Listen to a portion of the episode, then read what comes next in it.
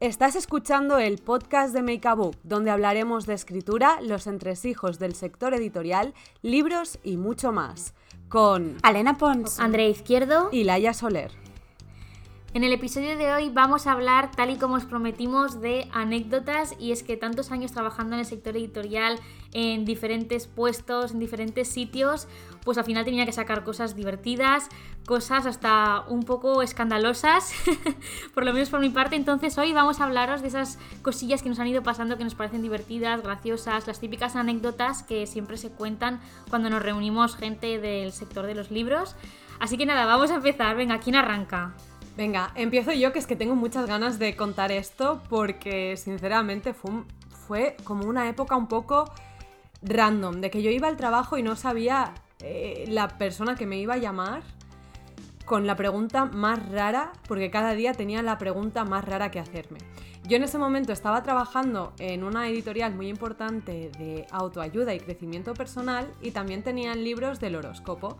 Entonces había una mujer que es que durante 3-4 meses me llamaba, pero constantemente, cada 2-3 días, preguntándome cosas como, mira, sí, es que aquí en la página 513, yo Dios mío, hay una errata, hay algo malo, me dice, pone que durante el 20-25 de abril para Escorpio es un buen momento para sacar dinero.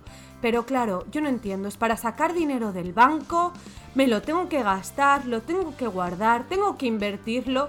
Y yo, que era asistente editorial, acababa de empezar y estaba como, ¿pero qué le digo a esta señora? No lo sé. Y cada vez al final, como yo le decía, mira, bueno, es interpretación. Y no, no, ella insistía que quería una respuesta. Pues al final yo hacía un poco de pitonisa y decía, no, no, no.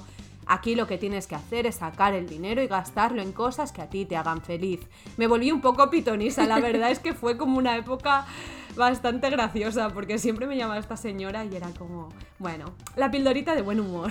La verdad es que lo de llamadas, especialmente, bueno, yo también estuve una temporada en una editorial también de no ficción y tal, entonces, ¿qué pasa? Que hay muchísima gente que claro, en los libros de no ficción muchas veces los autores no son autores, digamos, que se dediquen a ello, porque a veces es un experto que saca un libro sobre algo, ¿no? Entonces sí que hay mucha gente que está como súper alejada del mundillo editorial y luego están los señores crazies. Y yo recuerdo también que justamente llevaba poco tiempo en la editorial, era también como mi primer trabajo, con lo cual, en mi primer trabajo en editorial, con lo cual siempre vas un poco con miedo y tal, no quieres ofender a nadie. Y llama una vez un señor y dice, hola, ¿usted quiere ganar un millón de euros? y yo, y yo, hombre, y yo primero pensé que igual era como, digo, sí, y dice, dice, yo tengo una idea de un millón de euros. Y yo, ah, digo, bueno, pero es, que somos, una editorial y tal. Sí, sí, claro, por eso, una idea para un libro de un millón de euros. Y yo, ah, vale, y dice... Y le digo, bueno, pues, pues me, lo puede contar un poco. Y dice, no, no, porque vale un millón de euros. Y yo, Digo, pero. Digo, digo, a, ver, claro, claro, claro. Y el señor ahí dándole vueltas a la idea del millón de euros y le dijimos, bueno, es que tiene que darnos algo, tiene que mandarnos algo. Y dice, dice, pero. Y digo, pero te estoy diciendo que son un millón de euros, que no quieres un millón de euros. Y el tío se puso, el tío gritándome, yo casi poniéndome así, digo, sí, claro que quiero un millón de euros, pero. Pero no me puede decir nada, digo, ¿por qué no nos manda una propuesta? Y dice, no, no, no puedo dejarlo por escrito. Digo, pero a ver, si sale el libro, saldrá por escrito. Dice, ya, ya, pero primero me pagáis un millón de euros. Y digo, pero no iba a darnos a usted, a nosotros, un millón de euros. Y el tío quería un millón de euros de adelanto para luego ganar un millón de euros más. O sea, muy bien. la cosa es que me quedé con la intriga de, porque al final nunca mandó nada. Imagínate. Igual ahí, ahí está ese millón de euros. En fin. Ojalá, ojalá la seguridad de ese señor, ¿eh? Claro, imagínate. Síndrome del impostor, que si no tenía ni idea el señor, él directamente ya. Ni impostor ni nada. Bueno, yo os voy a contar una anécdota que, es un poco asquerosilla, pero es que tengo que contarla. Para mí, bueno, más que asquerosilla es traumática, ¿vale? Y es la, una experiencia, voy a llamarla experiencia, que tuve tras una firma, ¿vale? No era una firma mía, era una firma de otro autor, yo le presentaba, era un autor internacional, había una intérprete y todo, y bueno, pues simplemente yo tenía que hablar un poco del libro, tal, que había leído, me había gustado mucho, había muchísima gente porque era un autor bastante famosete, la verdad. Em, y bueno, antes de. Yo iba, fui a Madrid, ¿vale? Yo estaba en Zaragoza, esto era en Madrid. Entonces, pues antes pasé por el Burger King de Atocha. Atocha, sí, para, para pues eso, tomar una burger. claro, tenías hambre. Total, estábamos ahí en la, en la presentación y de esto que notas que algo de ti, algo dentro de ti va mal. No psicológicamente, sino físicamente. Y yo, bueno, pues ya está, será un retortijón de estos esporádicos y se pasará. Total, que seguía pasando el rato y no se pasaba tal, y yo intentando poner buena cara, en plan, bueno. Total. Termina la firma, yo no tenía nada más que hacer, yo no firmaba ni nada, entonces yo ya me iba directamente de vuelta a Zaragoza, que me encontraba mal, no sé qué. Mira, me senté en el AVE y sabes de esto que te sientas y dices, voy a vomitar. O sea, que lo sabes. Uy, sí. O sea, de esto que eres consciente de que va a pasar. Eh, o sea, te quedan 30 segundos para que esto suceda. Y yo iba en el AVE, en el vagón, en silencio. Total. Me levanté dejando el móvil, el portátil, todo ahí a la vista. Fui corriendo al baño del AVE. Y mira, vomitar no fue lo único que hice. hubo otras cosas que pasaron. Real, real, real, real. Pero solo os digo que estuve intoxicada, nivel. Al día siguiente mi padre me llevó al hospital. Claro, claro. Y estuve ahí. Eh, pusimos una, reclamación en Burger King porque fui con otra amiga que también le pasó lo mismo. y los de Burger King nos dijeron que no, que igual era que como en Atocha había muchas palomas, igual mientras estábamos distraídas, una paloma se había cagado dentro de nuestra hamburguesa. y yo, mire, da igual. O sea, yo cuando llegué, cuando llegué al hospital y tuve que decir motivo de la admisión, intoxicación con una hamburguesa con queso, me daba vergüenza. Y nada, pues ahí estuve, pasé tres días intoxicada y al final pues mm, todo se pasó. Pero vamos, os voy a decir una cosa, ya para terminar con esta anécdota, y es que nunca más he podido volver a entrar a un baño del ave, porque el olor Claro, ya tienes el, el, recuerdo. Ya, ya, eso, exacto, pasa. Me, me, lleva a ese momento traumático. Ay, por Dios. Ya está, aunque sea un ave de cuatro horas, me aguanto el pis, me da igual. me da igual, en plan, menos, antes morir que perder la vida. Dios mío. Exacto. Bueno, yo tengo una así un poco graciosa también con un autor famoso que no tiene nada que ver y es que, a ver, eh, obviamente cuando trabajas en editoriales, eh, San Jordi es el gran día, obviamente, del año y pasa que toda la editorial Em, normalmente todo el mundo, aunque no sean editores y tal, salen a trabajar y normalmente como tienes muchos autores que tienen que ir a firmar, pues se te, van asignando autores y tú vas acompañando a la autora a las distintas firmas durante todo el día. Entonces, bueno, como yo soy la, traductora de los, de los cómics de Sarah Andersen, pues cuando vino la acompañaba yo, que es genial porque nos llevamos súper bien y es una mujer súper mega maja. Y bueno, y estábamos, eh, estábamos de firma en firma y tal, y vamos a una firma donde había mucha cola para Sara, una, una silla vacía al lado, y luego había un señor de TV3 que había hecho, habría escrito la típica novela de, de, el señor de TV3 que escribe la novela, con lo cual había una colección de viejas, perdón, de señoras, de señoras que todas venían muy puestas, encantadas para hablar del señor del noticiario, porque claro, sienten que tienen una relación con el señor del noticiario.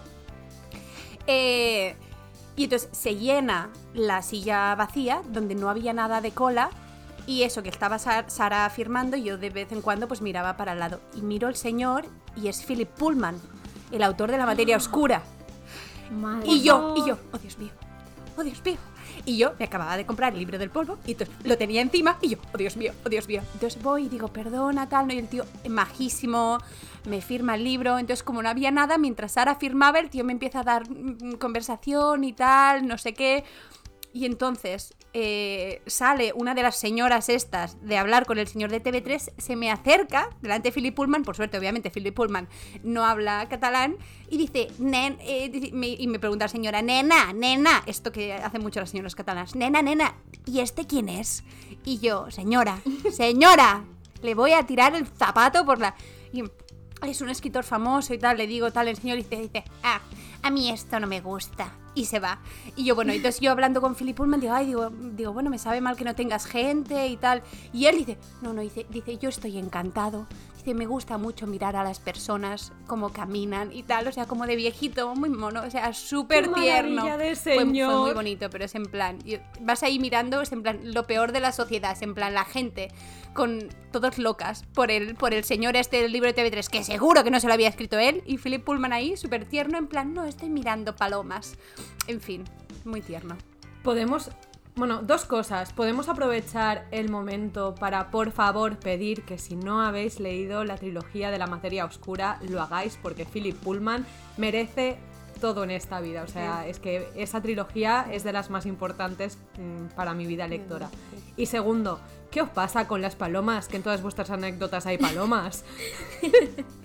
es Barcelona. estoy viendo un patrón. Es Barcelona, hay muchas palomas. Cierto. Oye, que yo vengo de Zaragoza, ahí sí que hay palomas, ¿eh? En la Plaza del Pilar. Oye, pero una cosa, una pregunta, no sé si os mm. pasa. Yo es que, por ejemplo, ahora que dices que no había nadie en la fila de Philip Pullman, yo es que muchas veces no voy a algunas firmas, bueno, ahora porque no puedo, porque el 23 de abril trabajo, ¿no? Pero em, a mí me pasa que digo, ¡buah! Va a estar imposible. Entonces no voy. Ya. Pero claro, si mm. todos pensamos eso, al final no va nadie. De hecho, otra anécdota que yo quería contaros que esta es, muy rápida, pero es que fue como muy, no sé, inesperada, fue como nos colamos una fila de unas 300 personas para una firma en San Jordi sin querer, sin querer. Seguro que era sin querer. la organización. Seguro. No, no, de verdad. Mira, estaba yo con dos amigos, íbamos a que nos firmara Juan José Millas. Y nada, no había casi nadie, había como pues 10, 20 personas, entonces hicimos esa fila y cuando terminamos, eran las típicas carpas que están todos los autores seguidos y nos preguntaron los de la organización que si teníamos para alguno más para guiarnos y le dijimos que sí, que justo el de al lado, que recuerdo que estaba el autor de Un monstruo viene a verme, que ahora no me sale. Patrick Ness. Ese, perfecto. Toma. y también estaba eh, el director de la película. Mm. Entonces estaban los dos ahí firmando libros Coño, el director de la película, ese fue profe mío en la escuela de cine. Bueno, esa historia para otro día. Bayona. Bayona, sí, Bayona. Ese, Bayona. Como veis, es lo que le decís vosotros, porque yo no tengo memoria. bueno, y el caso es que nos dijeron, ah, sí, sí, pues os lo firman ahora corriendo en un instante. Y tal cual, eh, los de la organización nos colaron toda la fila, que ni nos conocían, ni, o sea, no sabían quiénes éramos ni, ni nada, o sea, ni éramos ni amigos, ni conocidos, ni nada y nos firmaron y toda la gente mirándonos con claro, cara con una cara de, te voy a matar, mujer. En plan, es que no, no, sé qué está pasando, yo estaba dispuesta a hacer la fila. Y fue horroroso. O sea, fue horrible, lo pasé súper mal, la verdad. Pero sacaste la firma y te ahorraste una hora y media de cola. Sí, sí. que, te, que te quiten lo bailado. Exacto. Exactamente. Ahora que habláis de, de, bueno, de firmas, presentaciones y demás, yo quiero contar algo que me pasó en mi primera presentación ever, mi primera presentación, bueno, no, segunda, la primera en Madrid, presentaba los días que nos separan. Yo estaba allí. Eh, Dios mío, dime a ver si te acuerdas de esto porque fue un momentazo. Eh, fue un señor que de repente se levanta y me dice, se levanta la mano, me mira fijamente y me pregunta, ¿tú crees en el amor? ¡Me acuerdo! ¡Fue súper creepy! ¡Fue súper creepy! ¡Oh, me acuerdo! Oh. Y claro, yo es que... Era un señor mayor y tú eras muy baby. Sí. No. Sí, yo, yo, era super baby, tenía 22, tenía 22 años. Además, fun fact, ese día se cumplía... Eh, habría cumplido dos años, creo, con mi primer amor de la adolescencia y todas estas cosas. Y yo estaba como, no me jodas, no me preguntes si creo en el amor hoy. Hoy, no, hoy no. Pero lo peor es que yo creo que me quedé mirando a, Dani Ojeda que me presentaba, me quedé con cara de que, los dos con cara de que me estás contando y los dos con cara de no. Sí, sí. Sinceramente, ahora mismo en este punto de mi vida, no. Pero el hombre siguió y dijo, yo es que te veo sí, como con un amor superior. Sí, me acuerdo. Un amor oh. que va más allá del tiempo, de los sueños. Porque tú tienes el amor en tu interior. Oh. Y lo único que tienes que hacer es repartirlo. Y dicho esto, se da la vuelta y se va. Y se va. ¿Perdón? Mira, me acuerdo, me acuerdo. con cara de qué coño acaba de pasar. Creeper Town. me, acuerdo, me acuerdo. Mira, o sea, tengo, tengo la piel de gallina de la. De la ay, de, de Mira, que no me acordaba, pero ha, sido decirlo y he visto la imagen del señor y todo. Ay, por favor. Bueno, creo que es un magnífico. Nos pasan cosas muy raras. Sí, creo que es un. Creo que hemos tocado techo. Creo que aquí ya no lo superamos. Así que dejamos aquí el episodio de hoy. Eh, esperamos que os haya gustado estos episodios así un poco más distendidos. Eh, si tenéis anécdotas vuestras, estaremos encantadas de leerlas en Instagram. Podéis seguirnos en todas las redes, Make a Book. Y nos vemos la semana que viene.